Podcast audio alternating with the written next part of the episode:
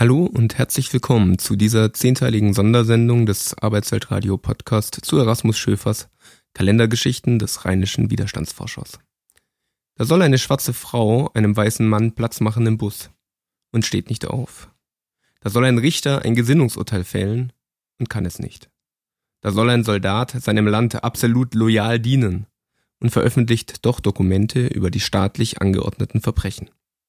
Erasmus Schöfer geht in seinen Erzählungen bekannten und unbekannten Widerstandsgeschichten nach, Widerstand von einzelnen Unzufriedenen, der manchmal Großes bewirken kann.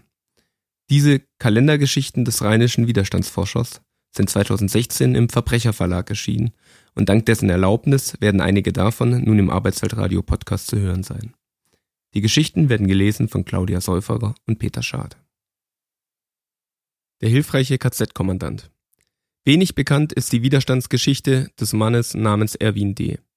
Im Herbst 1946 stand er als eben 25-Jähriger mit 49 Nazi-Verbrechern vor dem französischen Militärtribunal in Rastatt.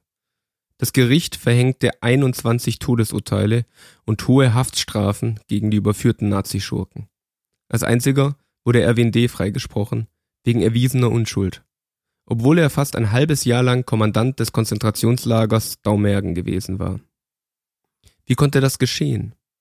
Erwin D., als Jagdflieger abgeschossen, über der Krim und in monatelangen Krankenhausaufenthalten halbwegs zusammengeflickt, wurde Anfang 1944 zum Fliegerhorst Freiburg in seine Heimat geschickt. Statt ausgemustert zu werden, bekam er den Befehl, sich beim Industriewachkommando Hassloch zu melden. Dort stand ein KZ-ähnliches Arbeitslager, in welchem tausende Internierte und Kriegsgefangene vegetierten, die in den Ölschieferbrüchen zu arbeiten hatten. Der Schock, den er beim Anblick dieser halb verhungerten und kranken Menschen erlitt, veränderte sein Leben. Er bemühte sich, in diesen schon wirren letzten Kriegsmonaten Nahrung und Kleidung und Medizin für die Armseligen zu beschaffen. Im Herbst 1944 wurde er zum Kommandanten des KZs dort Mergen ernannt. Als erstes verhängte er über das Lager Seuchenquarantäne, um den ausgemergelten Menschen ein paar Tage Ruhe zu verschaffen. Gegen den Willen der SS-Wachmannschaft. Wie er sich gegen sie durchsetzen konnte, wissen wir nicht. Er beschaffte auch Baumaterial, um in den Baracken hölzerne Fußböden einzuziehen. Er ordnete den Einsatz deutscher Zivilärzte an, um den völlig vernachlässigten Kranken zu helfen, vorgeblich um sie für den Endsieg brauchbar zu machen. Er stellte sich selbst Fahrbefehle aus, requirierte ein LKW, fuhr mit einigen Gefangenen in den Schwarzwald, um bei den Bauern Lebensmittel zu kaufen oder zu erbitten.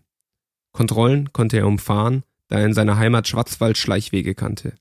Wieder und wieder riskierte er dabei sein Leben und das der Gefangenen, aber anders konnte er die Ernährung der Gefangenen nicht verbessern. Im April 1945 wurden die überlebenden Häftlinge von Dautmergen von französischen Truppen befreit. Erwin D. stellte sich ihn, kam in Untersuchungshaft bis zum Prozess in Rastatt. Weinend, heißt es, baten die als Zeugen geladenen ehemaligen Häftlinge um Leben und Freiheit für ihren KZ-Kommandanten. Und ein jüdischer Kreis flehte den Segen des Himmels auf diesen Mann und seine Kinder und Kindeskinder. Erwin D. hat in den Gefangenen verfolgte Mitmenschen gesehen und mitten in der Barbarei mit viel Mut und Schleue hunderte von ihnen das Leben gerettet. Und während er zuvor sein eigenes als mordender Krieger aufs Spiel setzte, hatte er es dort für die Ärmsten der Armen riskiert.